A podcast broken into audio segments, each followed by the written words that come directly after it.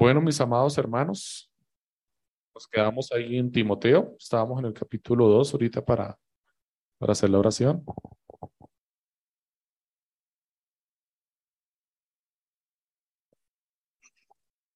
Vamos al capítulo 1. Continuamos con la exposición de la palabra. En, capítulo, en el capítulo 1 de Timoteo, la primera carta a Timoteo. Y hoy vamos a exponer la palabra de los versículos 8 al 11. Sin embargo, vamos a recordar el, el contexto que vimos hace 20 días. Entonces vamos a leer desde el versículo 3. ¿Listo, mis hermanos? ¿Estamos ubicados? Primera carta a Timoteo, capítulo 1, desde el versículo 3 hasta el versículo 11. Dice así la santa palabra del Señor. Leo para ustedes en la nueva Biblia de las Américas para que puedan seguir la lectura. Quienes la tienen, si no la tienen, de pronto en los extremos aún encuentran una Biblia ubicada para que podamos tener la misma lectura. Dice así la palabra del Señor. Tal como te rogué al salir para Macedonia que te quedaras en Éfeso, para que instruyeras a algunos que no enseñaran doctrinas extrañas, ni prestaran atención a mitos y genealogías interminables, lo que da lugar a discusiones inútiles en vez de hacer avanzar el plan de Dios que es por fe. Así te encargo ahora. Pero el propósito de nuestra instrucción es el amor nacido de un corazón puro, de una buena conciencia y de una fe sincera. Pues algunos, desviándose de estas cosas, se han apartado hacia una vana palabrería. Quieren ser maestros de la ley aunque no saben lo que dicen ni entienden las cosas acerca de las cuales hacen declaraciones categóricas.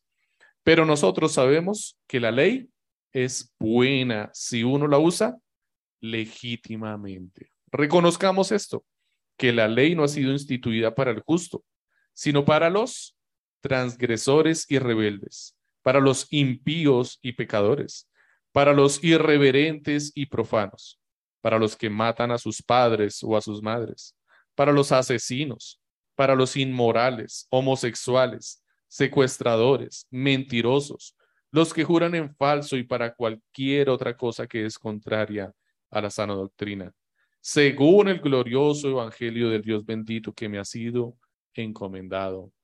Amén. Pueden sentarse, hermanos.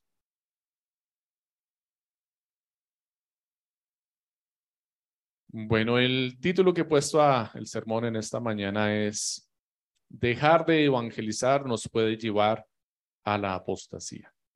Dejar de evangelizar nos puede llevar a la apostasía. Y espero que con el desarrollo de la exposición de la palabra, al final usted pueda entender por qué el título para este sermón. Como veíamos en los versos anteriores, del verso 3 al versículo 7, Pablo confronta a los que pretenden ser maestros de la ley a causa de su palabrería arrogante originada en la ley. Recordemos que estos hombres maestros de la ley o que se hacían pasar por maestros de la ley o que seguramente ya eran líderes en la iglesia de Éfeso, estaban enseñando en la iglesia de Éfeso y se ocupaban, dice la escritura, en palabras necias, en palabras que no tenían sentido, en instrucciones y enseñanzas que solamente tenían como propósito mostrarles a ellos, exhibirse ellos, presumir acerca del conocimiento o de la astucia que podían ejercer al acercarse a las escrituras. Así es que estos hombres buscaban genealogías en la ley, en la escritura, buscaban estas largas genealogías o buscaban un pasaje en el cual pudieran construir una fábula o una historia que pudiera admirar a sus oyentes y decir, wow, qué buena oratoria tiene este hombre, wow, qué bien habla, qué entendimiento tan profundo tiene de las escrituras lograr sacar una enseñanza de una genealogía, de donde solamente se mencionan los nombres de familias y lograr sacar de allí una enseñanza. Es decir, realmente lo que hacían era torcer las escrituras para dar una enseñanza que los hiciera quedar bien a ellos, pero nunca se estaban preocupando o se interesaban por transmitir una realidad espiritual al pueblo de Dios que les confrontara y les guiara al arrepentimiento. Por eso, Pablo, dándole la instrucción a Timoteo, le dice que tengan cuidado y busquen que su enseñanza realmente se fundamenta en dónde? En el amor, nacido de dónde? ¿Lo recuerdan? De un corazón puro, de un corazón limpio, de una limpia conciencia y de una fe sincera. Estas fueron las tres razones que Pablo utilizó para exhortar, para animar a Timoteo que tuviera cuidado de los maestros. Sin embargo, si nos damos cuenta, Pablo no le pide a Timoteo que censura a estos maestros, que los saque de la iglesia. No le pide a, Timoteo que haga como Pablo ya hizo con Alejandro y con Himeneo, y lo veremos al final del capítulo 2, cuando lleguemos a ese punto. Pablo les está pidiendo allí que tenga cuidado con ellos y que corrija sus enseñanzas y sus, eh, su falsa doctrina, porque estos hombres estaban apartando de la verdadera doctrina. ¿Cuál es la verdadera doctrina? Bueno, es en lo que Pablo se quiere ocupar ahorita, en explicar y bueno, aclarar cuál es la verdadera y sana doctrina. La palabra sana doctrina se traduce aquí como sana doctrina. En el texto original transmite la idea de algo higiénico, de algo saludable. Sana doctrina es algo que produce o provoca salud y está relacionada directamente con el Evangelio. Y menciona Pablo aquí a la ley y dice que la ley es buena. Así es que Pablo está relacionando la sana doctrina con la ley y finalmente con el Evangelio, porque está diciendo al final en el versículo 11, según el glorioso Evangelio del Dios bendito que, que me ha sido encomendado. Pablo está diciendo entonces que el origen del Evangelio es en la ley y que esta es la sana doctrina que se debería enseñar en la iglesia. Ahora, Pablo quiere eh, dejar claro que la ley es buena, porque ciertamente podría generarse la impresión a causa de las enseñanzas de estos maestros de que la ley no era buena. Podría quedar la sensación de que a causa de las enseñanzas torcidas de estos maestros o malintencionadas, la ley no era algo a lo cual nosotros debiéramos apelar o buscar, más bien algo que deberíamos despreciar. Pero Pablo inicia diciendo, sabemos que la ley es buena. Él quiere dejar claro que la ley es buena. Él dice de sí mismo y de Timoteo, por eso dice, sabemos nosotros, es decir, está incluyéndose él y a Timoteo, a quien está dirigiendo la carta, nosotros sabemos que la ley es buena. Y deberíamos tener esto por claro y no deberíamos cuestionarlo. La escritura lo afirma en muchísimas partes. El Salmo 19, por ejemplo, dice desde el versículo 7, la ley del Señor es perfecta, que restaura el alma. El testimonio del Señor es seguro, que hace sabio al sencillo. Todos estos son sinónimos para hablar de qué? De la ley del Señor. Versículo 8. Los preceptos, nuevamente, una palabra sinónima para referirse a la ley. Los preceptos del Señor son rectos, que alegran el corazón. El mandamiento del Señor es puro, que alumbra los ojos. Versículo 9. El temor del Señor es limpio, que permanece para siempre. Los juicios del Señor son verdaderos. Todos ellos justos. Verso 10 deseables más que el oro, sí, más que mucho oro fino, más dulces que la miel y que el destilar del panal. Además, tu siervo es amonestado por ellos. En guardar hay gran, en guardarlos hay gran recompensa. Creo que es redundante en gran manera el salmista en decirnos que la ley del Señor es perfecta, es buena. Se le acabaron los adjetivos para calificar la ley del Señor. Nehemías 9:13 dice, luego bajaste sobre el monte Sinaí y desde el cielo hablaste con ellos y les diste ordenanzas justas y leyes verdaderas, estatutos y mandamientos buenos. ¿Cómo ve este hombre la ley del Señor? Justa, verdadera y buena vamos a encontrar cantidades de atributos que se adjuntan a la verdad de las escrituras, a la ley del Señor y a los mandamientos. No podríamos llegar a considerar en ningún solo momento que la ley tenga algo malo o que haya algo perverso en ella. Como nos decía nuestro hermano Ángelo anteriormente mientras leían las escrituras, en Romanos 7, veíamos Romanos 7 desde el versículo 9 eh, al 17, creo que leíste. veíamos claramente que se mencionaba la ley del Señor allí también. Y que Pablo decía de sí mismo acerca de la ley que cuando se encontró con la ley, lo único que encontró malo es que el malo era él. Porque la ley le sirvió para darse cuenta que todo lo que él consideraba bueno en su vida, porque recordemos que cuando Pablo llegó a la fe, él se consideraba realmente un hombre impecable. De hecho, los demás le veían como un hombre ciertamente impecable.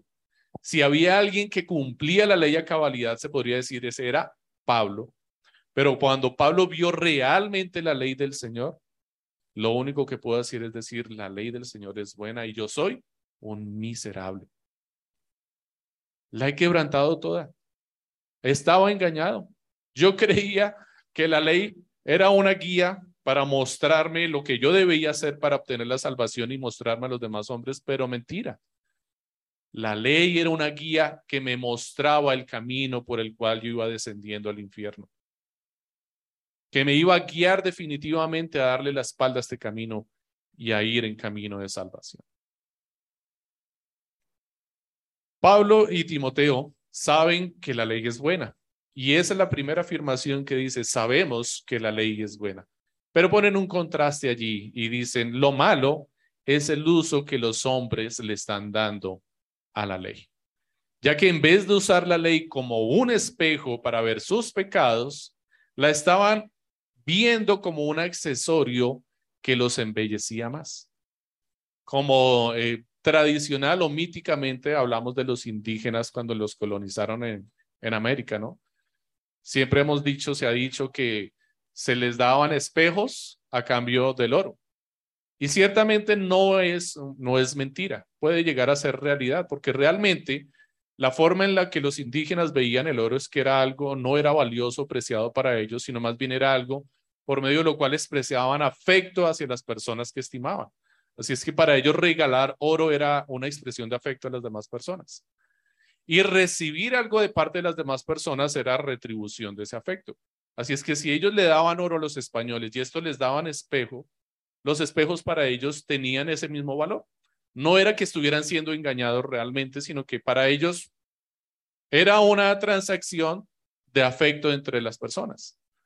Sin embargo, lo curioso es que los indígenas, aunque ya tenían espejos dentro de su cultura, utilizaban los espejos no necesariamente para verse en ellos y ver lo que ellos eran, sino más bien para decorarse, para acicalarse, para eh, presumir eh, de la relación que tenían con las demás personas y de los beneficios que habían recibido.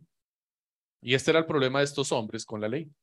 En vez de utilizar la ley para verse ellos reflejada en ella y ver el camino perverso que estaban tomando, la utilizaban para decorarse, la utilizaban para arreglarse, la utilizaban para presumir ante las demás personas. Este es el mensaje que Pablo quiere recalcar cuando dice que la ley no es para los justos, sino para los transgresores y rebeldes, para los impíos y pecadores, para los irreverentes y profanos, para los que matan a sus padres, para los parricidas y los matricidas, para los asesinos, para los inmorales, homosexuales, secuestradores, mentirosos, los que juran en falso y para cualquier otra cosa que es contraria a la sana doctrina.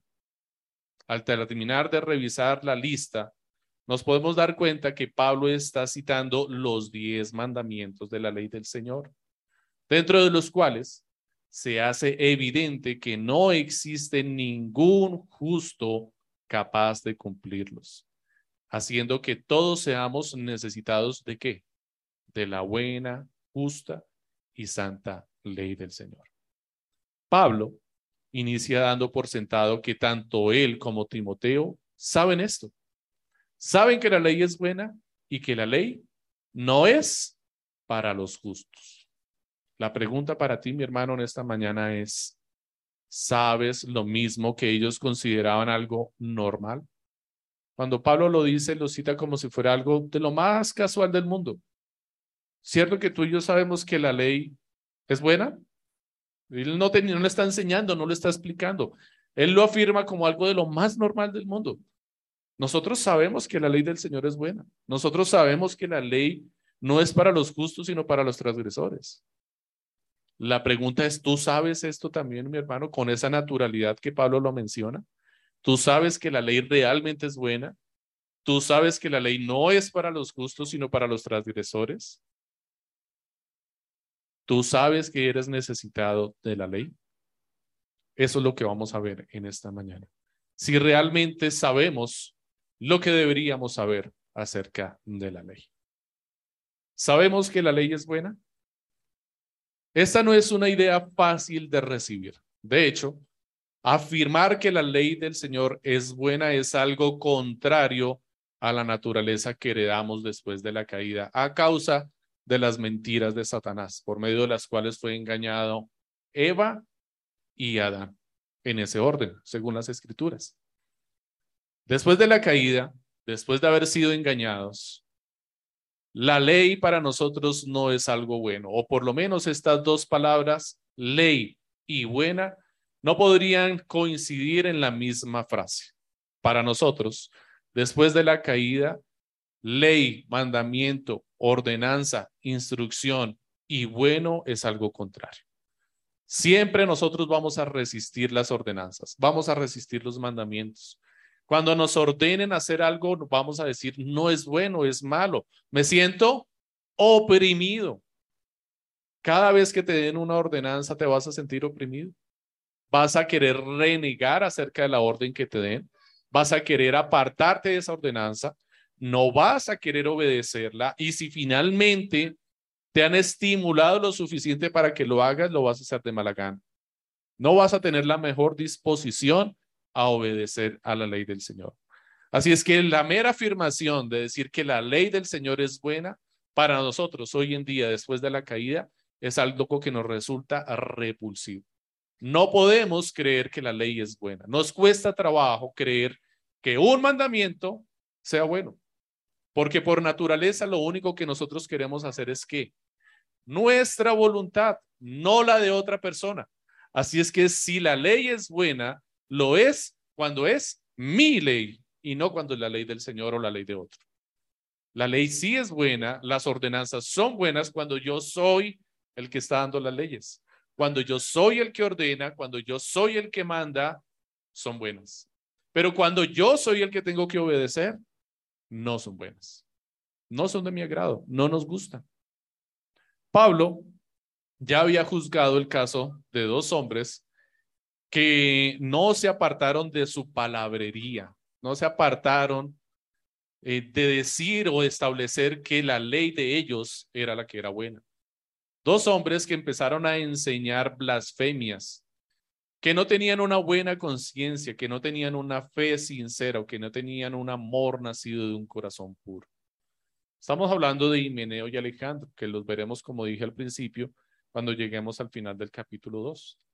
Timoteo apenas está empezando a corregir a los maestros de la iglesia que usan la ley para presumir su conocimiento y su posición, su punto de vista, pero que ni siquiera saben lo que dicen. Estos hombres hablaban solamente por hablar. Recuerdan que hace 20 días veíamos que hacían afirmaciones categóricas que ni siquiera sabían qué significaban, ni las entendían, solamente hablaban por querer presumir lo mucho que hablaban, eran parloteros. Podríamos utilizar una palabra de nuestros tiempos que es bastante eh, fea a la hora de pronunciarla por cómo suena, pero literalmente significa lo que estos hombres hacen. No sé si usted ah, ha escuchado la palabra verborrea. Es una palabra que existe, que no suena para nada agradable, pero realmente describe lo que estos hombres estaban haciendo. Pura palabrería nada más, no tenía ningún sentido. Es una elocuencia desmedida de palabras que saturan el oído de los oyentes. Tenemos entonces a los creyentes que aman la ley del Señor. Para ellos es su delicia y para ellos la ley es buena. Ciertamente en la escritura podemos ver que para nosotros, aún después de la caída, a causa de la renovación que Cristo hizo en nuestras vidas, la ley del Señor nos es agradable, nos es bueno. Aunque nos resistimos en ocasiones, aunque en ocasiones nos apartamos y no queremos obedecerla, Hemos entendido por medio de la obra de Dios que la ley es buena para nuestras vidas. La necesitamos.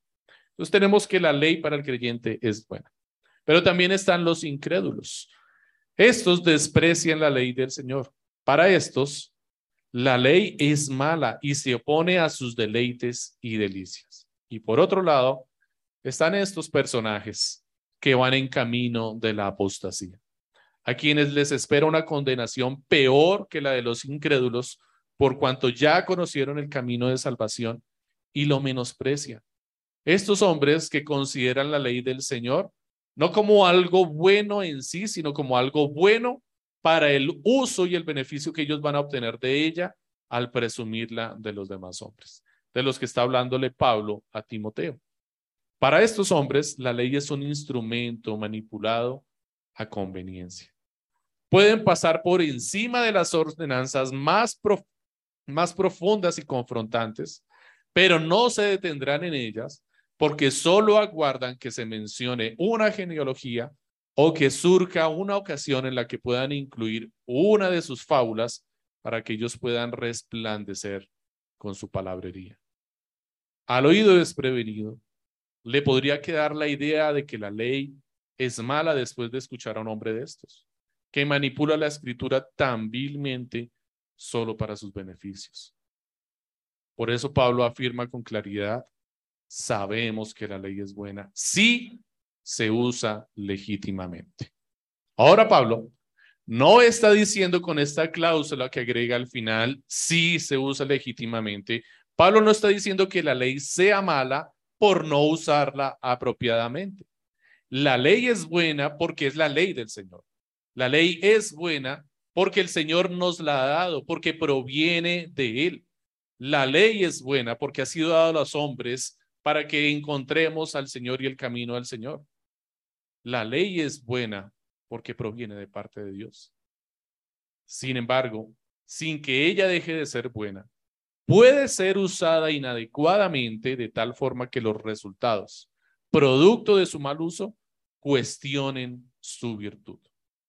La ley no dejará de ser buena, pero a causa del mal uso puede llegar a ser cuestionada su virtud. Y lamentablemente, hoy en día, más que en otras épocas, podemos ver cómo hombres y mujeres profanos hacen que la palabra del Señor sea menospreciada por muchos. Entre los que podemos contar incrédulos y creyentes confundidos, que menosprecian la palabra del Señor o llegan a llamarla mala por causa de las malas enseñanzas. ¿No le ha pasado a usted que cuando comparte el Evangelio, está predicándole a alguna persona, de las primeras refutaciones que le hacen cuando está exponiendo la palabra del Señor, de las primeras que se oyen, se refuta no el mensaje, sino la palabra del Señor? Se refuta la escritura. Lo primero que la, gente suele decir cuando le, le predica la palabra del Señor dice, pero si es que la palabra de Dios ¿Cómo usted, cómo usted sabe que, la, que que me está leyendo, que esto que está aquí escrito es la palabra de Dios, si ha sido manipulada por hombres a lo largo de la historia? ¿Cómo sabe que esto que está aquí no es adulterado? Es uno de los primeros argumentos que utilizan. También cuestionan la veracidad de las escrituras por causa de las enseñanzas de los hombres corruptos y perversos, que cogen las escrituras y las tuercen, y la gente ya está cansada de escuchar eso. Y dice, pero yo cómo voy a creer esto si ve a los hombres que enseñan la palabra cómo viven. Vean el estilo de vida que llevan. Vean lo que la escritura dice, aunque ni siquiera han ido a leer lo que la escritura dice, solamente están citando lo que se dijo de ella, lo que estos hombres dicen de ella. La sacan de contexto, pero para nosotros, para el oído perezoso promedio, no es suficiente con ir a indagar, sino que nos quedamos con lo que recibimos de primera, ¿cierto? nos quedamos con la fake news de las escrituras, porque así se mueve el mundo hoy en día. Lo único que necesitamos es ver un mensaje rápido en el WhatsApp, en el Facebook, en el Twitter, y no lo creemos y lo divulgamos hábilmente, pero nunca nos vamos a revisar si realmente lo que nos dijeron era verdad o no. Y así estamos pisoteando las escrituras y hoy en día la escritura es maltratada por, por muchos por causa de la pereza y de la falta de diligencia en indagar si realmente lo que se dice es verdad o no. La Biblia, también promovida por teólogos liberales hoy en día, ha llegado a ser eh, tan desdibujada, tan deshecha de la verdad, que se llegan a hacer afirmaciones desde que inició la teología liberal que confrontan la veracidad de las escrituras en una afirmación tan sencilla y tan común que podría confundir al más desapercibido. Usted ha escuchado la expresión o la frase, la Biblia contiene la palabra de Dios. ¿La ha escuchado alguna vez? A usted de entrada le podría, le podría, la podría cuestionar y decir, ¿esa es una afirmación correcta? ¿Es una afirmación normal o realmente encuentra el problema en esa afirmación? ¿Usted sabe si realmente la palabra con la Biblia contiene la palabra de Dios? Ahora, si yo le digo una afirmación diferente, usted podría encontrar el error con más facilidad.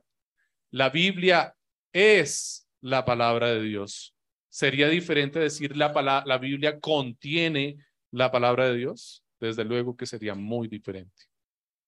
Porque entonces, cuando se dice que la Biblia contiene la palabra de Dios, estamos diciendo que no toda la Biblia es la palabra de Dios, sino que hay algunas partes en donde Dios sí ha hablado y hay otras partes en las que el hombre ha hablado y que podríamos dejar de lado. Y si es así, ¿quién va a determinar cuál es la palabra de Dios en medio de la escritura y cuál es la de los hombres? ¿Quién lo va a determinar? Si la misma escritura es la que da testimonio acerca de Dios, Dios mismo está dando testimonio acerca de sí en la escritura. Así es que o creemos que la palabra, la Biblia es la palabra de Dios de, cara a cara, o cualquier cosa que se diga de ella puede ser cuestionada. Por otro lado, seguramente usted también se ha encontrado con personas que antes se congregaban con usted en otra iglesia o que conoce de otras congregaciones, amigos suyos, que los conocía de atrás y que ahora no están asistiendo a ningún lugar. Y cuando les pregunta por qué ya no se están congregando, muchos de ellos suelen decir es que me dañaron el corazón. ¿Sí le han respondido así alguna vez? ¿Le han dicho esto? ¿O de pronto usted fue el que lo dijo? Es que me dañaron el corazón en donde yo estaba. Yo no creo en las iglesias cristianas, ya no creo en las iglesias cristianas, porque los pastores son unos hipócritas, son mentirosos, estafadores, habladores, porque algunos de los hermanos con los que estaba ya me estafaron, me engañaron, les presté dinero y se hicieron los locos. Todos estos comentarios encuentran su origen en un mal uso de la ley. Utilizar la ley inapropiadamente puede provocar todas estas consecuencias, puede traer todas estas razones y respuestas en la vida de las personas, pretextos para apartarnos de la vida del Señor, pretextos que nos pueden poner en camino de la apostasía. Unos ven la escritura como un medio de ganancia deshonesta, otros como un medio para difundir sus ideas y hacerse líderes destacados e influyentes. Otros, tan perversos como las anteriores, quieren gobernar la vida de los demás y manipulan la ley del Señor para ordenarles qué hacer y qué no hacer. Les ordenan por medio de las escrituras cómo deben vestirse, con quién deben casarse, qué carrera deben estudiar. Hasta te dicen por quién tienes que votar y utilizan la ley del Señor para manipular las conciencias de las personas. La ley del Señor es buena, pero si no la sabes usar, te llevará por un camino que nublará tu juicio y no podrás ver su bondad. Te llevará por el camino que Pablo recorrió toda su vida antes de conocer a Jesús. El camino que mencionaba nuestro hermano Ángelo en la dirección del servicio. Cuando Pablo, hablando en Romanos capítulo 7, se mencionaba a sí mismo y su estilo de vida antiguo. En Filipenses capítulo 3 también no lo menciona. En Gálatas capítulo 3, versículo 23, que leyó el hermano también ahorita en la liturgia, Pablo nuevamente vuelve y lo menciona. ¿Quién él era, quién él era él antes y cómo veía la ley y cómo iba por un camino de perdición por utilizar mal la ley? Por no ver en la ley el camino de gracia que el Señor nos estaba mostrando, por utilizarla a su conveniencia o por haberse dejado engañar por quienes le enseñaron y le dijeron que ese era el uso legítimo de la ley. Porque recordemos que esta era la enseñanza genérica en el pueblo judío, que la ley era necesaria por medio de las obras para poder llegar al Señor. Necesitábamos hacer las obras de la ley para poder llegar al Señor. Pero la verdad era completamente diferente. Necesitábamos ver que las obras de la ley nos muestran nuestra incapacidad para llegar a Dios, que tengamos que pedir ayuda para encontrar al Señor. ¿Cómo usar la, ley correctamente? Entonces sería la siguiente pregunta que deberíamos hacer. ¿Cómo deberíamos usar la ley correctamente? Y Pablo responde en el versículo 9 diciendo lo siguiente. La ley no es para los justos. Y antes de decirlo, él afirma nuevamente la misma palabra, aunque en la versión que tenemos en la Nueva Biblia de las Américas aparece la expresión reconozcamos esto. La palabra que se traduce allí como reconozcamos es la misma palabra sabemos que él utilizó anteriormente. Sabemos que la ley no es para los justos. Es lo que Pablo está diciendo en el versículo 9. Sabemos dos cosas. Sabemos que la ley es buena y sabemos que la ley no es para los justos. Entonces, ¿para quiénes es la ley? Para los transgresores y rebeldes, para los impíos y pecadores, para los irreverentes y profanos. Y Pablo menciona tres grupos de parejas en esta porción de las escrituras. Y en esos tres grupos, en esas seis menciones que hace allí, está haciendo referencia a los primeros cuatro mandamientos de la ley del Señor, que están dirigidos hacia nuestra relación con quién? Con Dios, los primeros cuatro mandamientos de la ley de Dios están dirigidos hacia nuestra relación con Dios, ¿cierto? ¿Cuáles son los primeros cuatro mandamientos de la ley de Dios? No tendrás dioses ajenos delante de mí, ¿cierto? ¿Qué más? No te harás. ¿Dónde están los niños de la escuela dominical? No los escucho. No te harás imagen ni ninguna semejanza de lo que está arriba en el cielo, ni abajo en la tierra, ni debajo de las aguas, debajo de la tierra, no te inclinarás ante ellos. ¿Qué más sigue? Ni los honrarás. Muy bien. ¿Qué sigue en el tercero?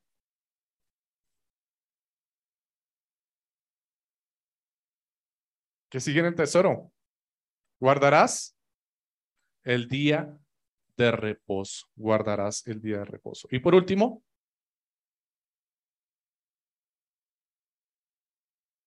santificar el nombre del Señor. No usar su nombre a la ligera, no tomar el nombre del Señor en vano, como si fuera cualquier cosa. Estos cuatro, estas seis menciones, perdón, que Pablo está haciendo aquí, hacen referencia a los cuatro primeros mandamientos de la ley del Señor. Veámoslos. ¿A qué se refiere? Pablo menciona a los transgresores. ¿Quiénes son los transgresores? La palabra transgresor significa sin ley.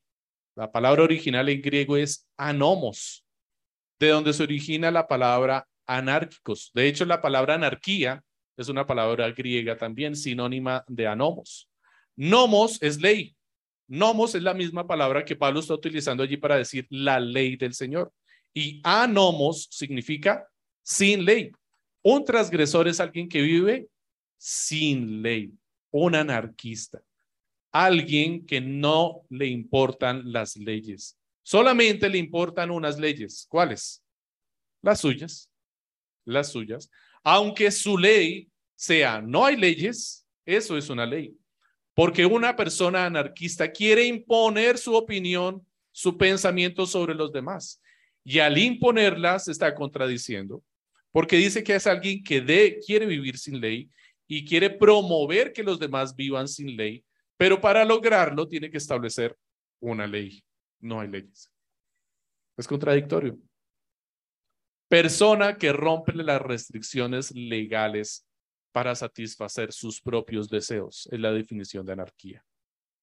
Tenemos a los rebeldes. ¿Quiénes son los rebeldes? La palabra que se traduce como rebelde en la Reina Valera se traduce como desobediente. Y es esto, rebelde es una persona desobediente, no sujeta, no sometida, no controlada. Esto es lo que significa rebelde. No sujeta, no sometida, no controlada.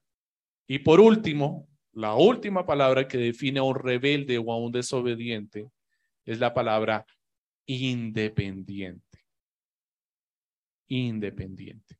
Una persona que no quiere tener la frase más común de hoy en día para que le vendan algo a usted, ¿cierto? Que no quiere tener qué? Jefes. Quiere ser su propio jefe. ¿Sí lo han escuchado? El origen de esta enseñanza y esta instrucción es rebeldía. Tal vez no esté en su intención o en la intención de su corazón el querer ser independiente y laborar para sus propios beneficios, sus propios ingresos.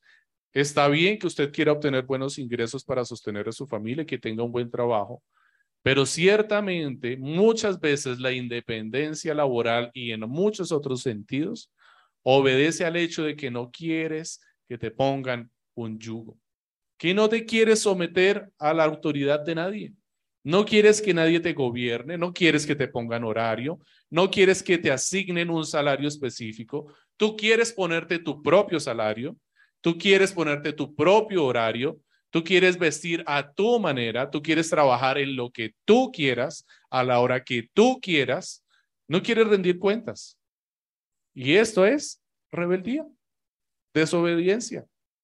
Tú puedes ser una persona muy disciplinada, ciertamente como independiente, y puedes esforzarte como independiente y trabajar muy bien como independiente. Pero si no prestas atención a lo que está originando tu independencia, puedes terminar siendo un rebelde. Fácilmente, tu pie va a dar al resbaladero y terminar siendo un rebelde. Después tenemos a los impíos. ¿Qué es un impío? Es muy fácil, impío es lo opuesto a lo pío, que es alguien pío como el Papa Pío, ¿cierto? Como los papas píos. De ahí viene la palabra. ¿Qué es lo contrario a impío? Lo contrario es pío. ¿Qué es pío? Piadoso. Alguien pío es alguien piadoso. Alguien que obedece o va con respecto a la piedad. El impío es alguien que no es piadoso. Lo opuesto a la piedad. ¿Qué es eh, impío entonces, que se opone a la sujeción y al conocimiento de Dios de una manera consciente, en contra de lo que le debe a Dios como creador, como sustentador y como salvador. La impiedad surge de la soberbia. Impiedad es ser soberbio, altivo, arrogante. Lo contrario a la piedad, ser humilde, ser manso, ser sumiso, sometido. Esto es impiedad. Después tenemos a una de las palabras más conocidas por nosotros en las escrituras, pecador, ¿cierto? Hamartus, en el texto original en griego. ¿Qué es un pecador en las escrituras? Alguien que ha cometido actos injustos, que ha desobedecido una orden divina o descuidado algún deber intencional o no intencionalmente. Entonces el pecado no es solamente por lo que haces, sino que también pecas cuando no haces lo que debes, intencionalmente o desprevenidamente. Pecado también significa fallar al blanco, que le estabas apuntando y terminaste, la flecha terminó en otro lugar. Erraste del blanco que perseguías. Para los judíos, pecado es todo aquel que no tenga la ley. Los judíos consideraban pecador a quién? A todo aquel que no tuviera la ley. Por tal motivo, los gentiles, aunque fueran, estuvieran en la fe, para los judíos eran considerados pecadores porque no tenían la ley. Para que alguien tuviera la ley, según los judíos, ¿qué tenía que hacer? Circuncidarse para incluirse dentro del pueblo de Dios y tener la ley.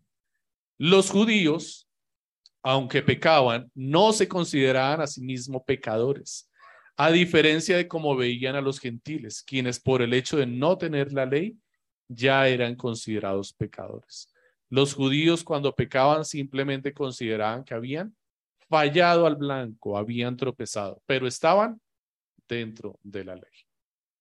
Después tenemos a los irreverentes, que en su definición podemos considerarla como una palabra sinónima de impiedad. Irreverente significa literalmente carente de reverencia. Es lo contrario a la reverencia. Reverencia o irreverente es carente de devoción. Otra palabra que define una persona irreverente es alguien sacrílego, que carece de veneración y prácticas adecuadas hacia Dios. Un irreverente y un sacrílego es una persona que utiliza medios eh, que se consideran sagrados ah, por Dios, como las escrituras, como este día, el día del Señor, como la instrucción de la palabra, como el cuerpo humano, muchas cosas que son sagradas por las escrituras a causa de la obra de Dios y las pisotea, pasa por encima de ellas, no le importa, intencionalmente las trata de forma irreverente. Seguramente usted hoy en día ha visto muchos sacrilegios y muchas personas sacrílegas que utilizan señales religiosas, que utilizan eh, medios de gracia de forma impía para burlarse y escarnecer a los creyentes, ignorando o siendo conscientes de que en realidad están ofendiendo al Dios vivo. Esto es alguien irreverente. Por último, profanos, antes de pasar al segundo grupo. Profanos, violar el carácter sagrado de alguien o de algo, como un lugar, un objeto o una institución. Profano también significa que es algo vulgar, que es algo normal, que es algo común, que es algo que no está consagrado. Entonces, lo contrario de consagrado es profano. Algo corriente, algo normal, es algo profano. Algo sagrado es algo que ha sido apartado y reservado de forma especial. Profanación entonces es quebrantar algo sagrado, algo que ha sido apartado. Como nos damos cuenta, todas estas eh, menciones que Pablo está haciendo acerca de estas prácticas pecaminosas atentan contra los primeros cuatro mandamientos de la ley de Dios. No tendrás dioses ajenos delante de mí, no te harás ningún ídolo, ninguna imagen, no tomarás el nombre del Señor a la ligera y acordarnos del día de reposo. Quebrantar el día de reposo vendría siendo profanación, sacrilegio, ¿cierto? No tener dioses ajenos delante de mí es actuar impíamente, porque nos estamos haciendo nosotros mismos dioses. Y así veríamos cómo eh, Pablo está allí haciendo referencia a los cuatro mandamientos de la ley de Dios y cómo son quebrantados. Hendrickson comenta al respecto. La primera parte menciona tres pares de personas, los transgresores y rebeldes que viven como si no hubiera ley, los impíos y pecadores que viven sin el temor de Dios en su interior, y los irreverentes y profanos que son negligentes en sus deberes para con Dios. Ahora Pablo expresa los pecados más terribles que se pueden cometer en cada categoría al quebrantar los seis siguientes mandamientos. Entonces vamos a ver dentro de los siguientes seis mandamientos para Pablo cuál es la expresión más terrible de estos mandamientos. En el siguiente mandamiento, en el quinto mandamiento, tenemos entonces honrar a padre y madre. Y Pablo nos muestra que la expresión más terrible de este mandamiento sería ¿cuál? ¿Cuáles menciona? Parricidio y matricidio, que la nueva Biblia de las Américas se traduce como matar al padre o matar a la madre. Para Pablo, la, la, forma más terrible de quebrantar este mandamiento y para Dios en las escrituras es terminar matando a padre y a madre. Sería un pecado terrible. El siguiente al que hace referencia Pablo es no matarás. Y cuando menciona el no matarás, habla de los asesinos. La palabra que se traduce allí como asesino no es solamente el incumplimiento de la ley o el mandamiento de no matarás, de, alguien que mató a otra persona por X o Y circunstancias, sino que la palabra que está utilizando allí, que se traduce como asesino, es alguien que mata porque quiere y le gusta matar. Es alguien que ha llegado al colmo de su maldad, que se deleita en matar, que busca matar intencionalmente, que persigue destruir la vida de las personas y se deleita en ello. Es la forma más terrible de matar. Cuando la persona empieza a encontrar deleite en quitarle la vida a otras personas. Es la palabra que se traduce allí como asesino, que hace referencia a Caín, que nos recuerda a Acab, ¿cierto? ¿Recuerdan a Acab?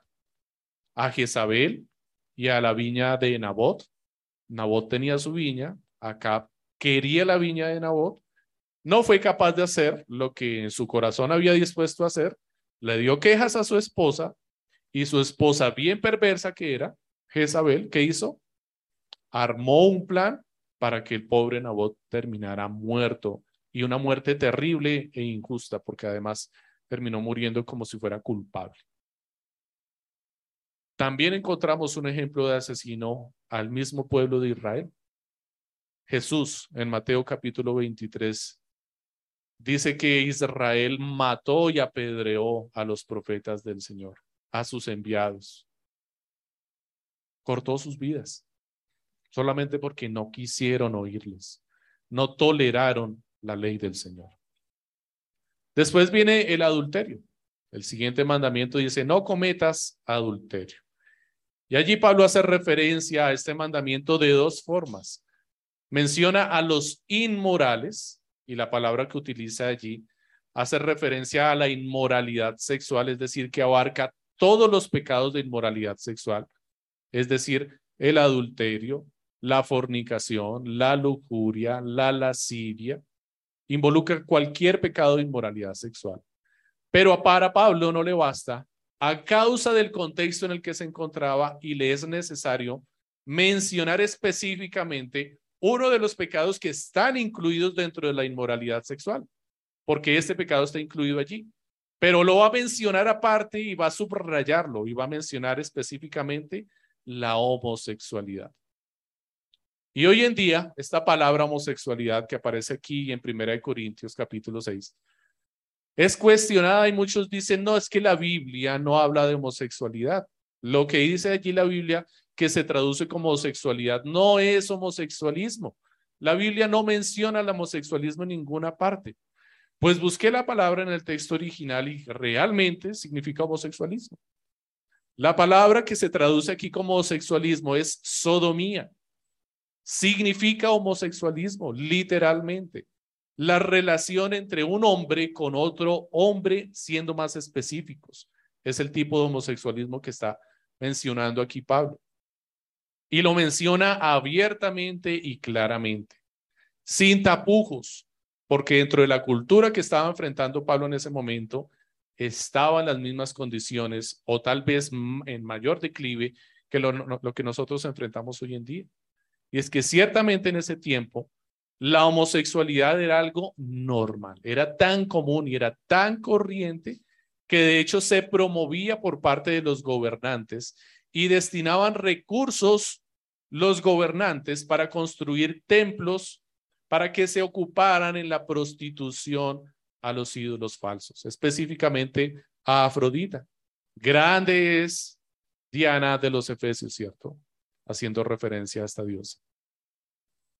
Se construían templos con los recursos del pueblo en donde se le pagaba a los hombres y a las mujeres para la prostitución idolátrica.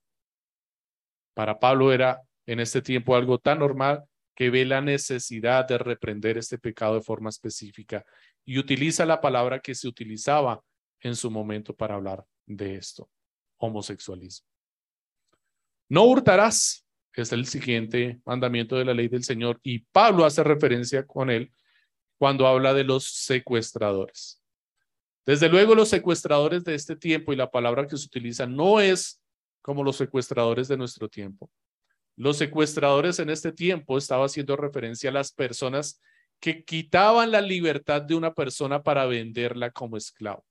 Y esta era una palabra difícil de utilizar en ese tiempo y para Pablo, porque la esclavitud era algo lícito en su momento. Y ciertamente si una cultura continuara con la fe cristiana como fundamento de todas sus políticas, el esclavismo terminaría rápidamente. Pero no era la situación del momento. Para el pueblo, culturalmente, para los judíos y para los griegos, la esclavitud era algo normal, pero no era tampoco como la vemos nosotros hoy en día. La esclavitud en el tiempo de, del pueblo de Israel era considerada como una opción para poder sostenerse y seguir con vida, de tal forma que si tú no tenías cómo sostenerte, cómo alimentarte, cómo alimentar a tu familia, tenías la opción de venderte como esclavo para poder proveer a tu familia de sustento. Si es que no era la esclavitud en su momento, algo tan terrible como lo que vino a ocurrir posteriormente, que es el pecado que Pablo está condenando aquí. Cuando se buscaba a una persona y se le quitaba su libertad para venderla como esclavo. Es decir, como lo que hicieron con José.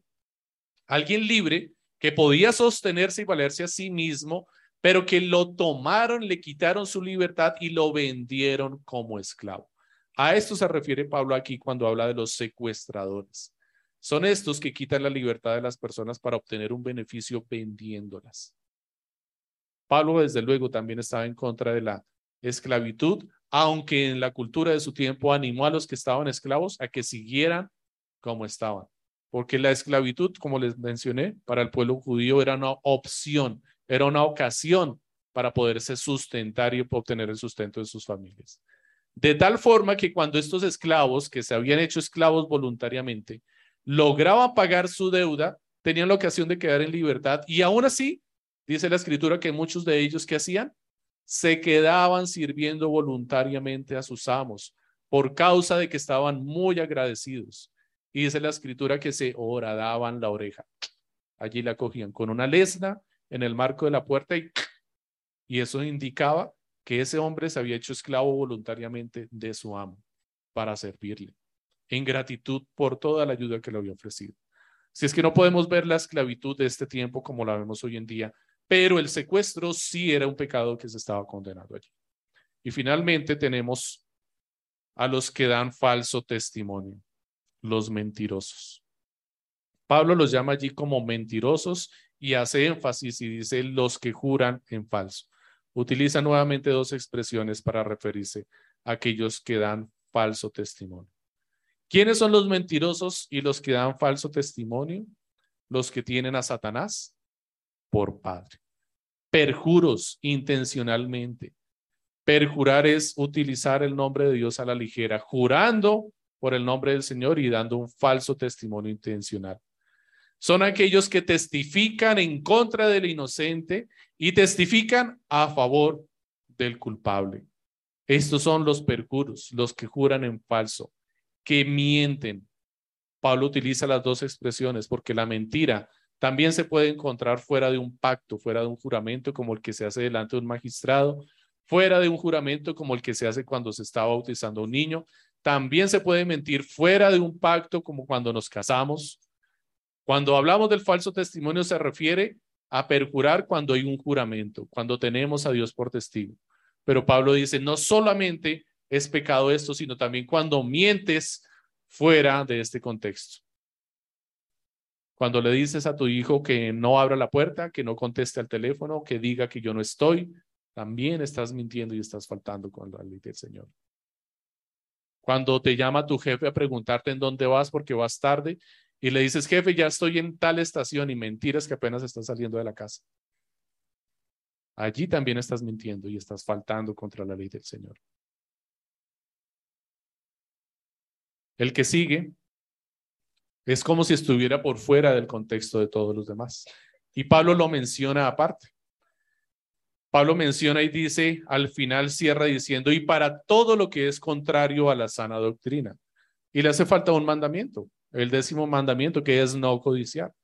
Y es que ciertamente en este mandamiento podría entrar cualquier cosa que no hayamos considerado en todos los demás. De hecho, podríamos empezar por eso. Porque si vamos a considerar bien en las escrituras el origen de cualquier otro pecado, empieza en este mandamiento, en la codicia. Porque es de todos los pecados que Pablo ha mencionado y que mencionan las escrituras, el pecado que se origina en nuestro corazón, que no es evidente, que nadie puede ver. La codicia es en donde se originan los malos pensamientos, los asesinatos y las muertes. Fue esta la causa por la cual Caín mató a Abel. Codiciaba estar en su lugar, deseaba el lugar de Abel, deseaba recibir el reconocimiento de Abel. Por esta causa mentimos, engañamos, damos falso testimonio. Por esta causa llega el adulterio a nuestro corazón, la fornicación, porque anhelamos y deseamos lo que no tenemos o lo que otros tienen. Y Pablo allí lo menciona diciendo todo lo que es contrario a la sana doctrina. Todo lo que es contrario a la ley se encuentra allí en este último pecado. Como podemos ver entonces, Pablo no define a los justos, pero sí profundiza muy bien en definir a los injustos. Cualquiera que hurgue un poco entre los diez mandamientos rápidamente se dará cuenta de qué lado está. ¿De qué lado te ves tú? ¿Estás del lado de los justos o de los injustos?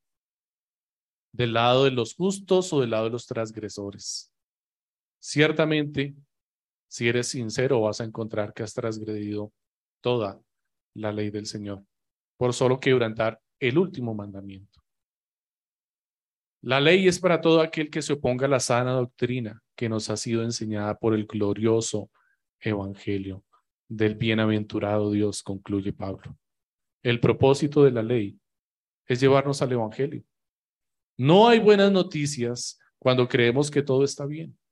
Solo cuando entendemos la gravedad de nuestro estado actual y el destino eterno de nuestras almas, veremos a Cristo como nuestro Salvador realmente. Ahora, si ya estás en el Evangelio, deberías usar la ley para traer incrédulos a Cristo. Esta es la sana doctrina a la que se refiere Pablo. Si ya estás en la ley, la ley, en el Evangelio, la ley no, no aplica para ti, porque ya has sido declarado justo por Dios. Así es que, ¿qué uso deberías darle a la ley? Si ya fuiste guiado a Cristo y ya estás en Cristo, ¿deberías seguir usando la ley? Claro que sí. La ley te va a seguir mostrando tus pecados cuando tropieces, pero también la debes conocer para guiar a otros a Cristo, así como te guió a ti a Cristo. Así que la pregunta final para ti, mi amado hermano, es, ¿qué estás haciendo con la ley? ¿Cómo la estás usando? Es más, ¿la estás usando? ¿Te ves en la ley del Señor y te encuentras culpable para arrepentirte de tus pecados? ¿Estás testificando de Cristo a través de la ley? Cuando las personas te ven a ti obrar, pueden decir, este hombre actúa conforme a la ley del Señor, de tal forma que cuando prediques no sea un estorbo tu conducta para la predicación. O ciertamente prefieres quedarte callado porque sabes que tienes rabo de paja. Que la ley del Señor te va a juzgar y te condenará. Y por eso cierras tu boca y no testificas de Cristo.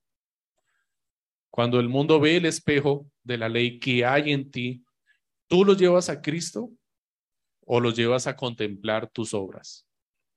Como el arrogante, que exhibe todas sus medallas a las visitas, que intencionalmente lleva a casa para presumirles sus grandes triunfos. Tus obras que son vanas, tus obras que le están robando la gloria a Dios. La única medalla que deberías exhibir, dice Pablo, es el glorioso evangelio. El mayor triunfo no es tuyo, es el que Cristo te imputó. Cuando Cristo triunfó en la cruz, terminando la obra que el Padre le dio y cuando venció la muerte resucitando al tercer día. Un doble triunfo que te adjudicó a ti, no es tuyo, esa debería ser la medalla que tú deberías exhibir y presumir. Como Pablo dijo de sí mismo, todo lo demás lo tengo por basura, por ganar a Cristo, por exhibir la verdadera medalla.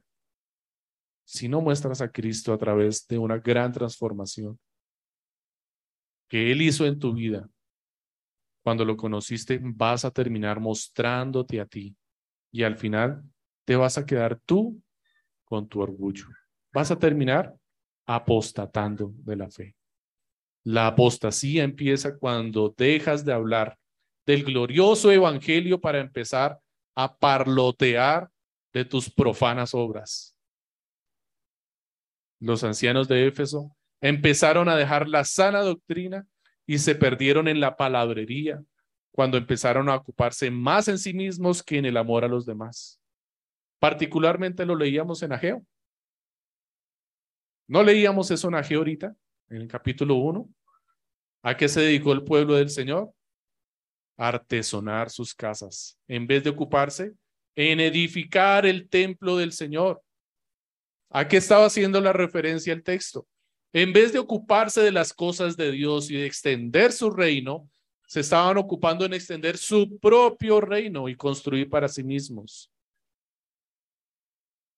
Mis amados hermanos, tenemos que vigilar la doctrina de cerca, cuidar la doctrina, porque cuando se descuida la doctrina empieza el declive moral en nuestras vidas y empezamos a preocuparnos más por nuestros intereses que por los intereses del reino de Dios.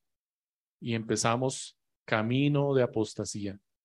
Empezamos por el camino de buscar nuestra gloria en vez de buscar extender el reino del Señor por medio de la predicación del Evangelio. Pablo termina allí diciendo en el versículo 11, según el glorioso Evangelio del Dios bendito que me ha sido encomendado. Esta labor te ha sido encomendada, mi hermano. Te ha sido encomendado el glorioso Evangelio del Dios bendito, del Dios bienaventurado, no descuides la predicación del Evangelio, mi hermano. Ocúpate en las cosas del Señor. Oremos, mis hermanos.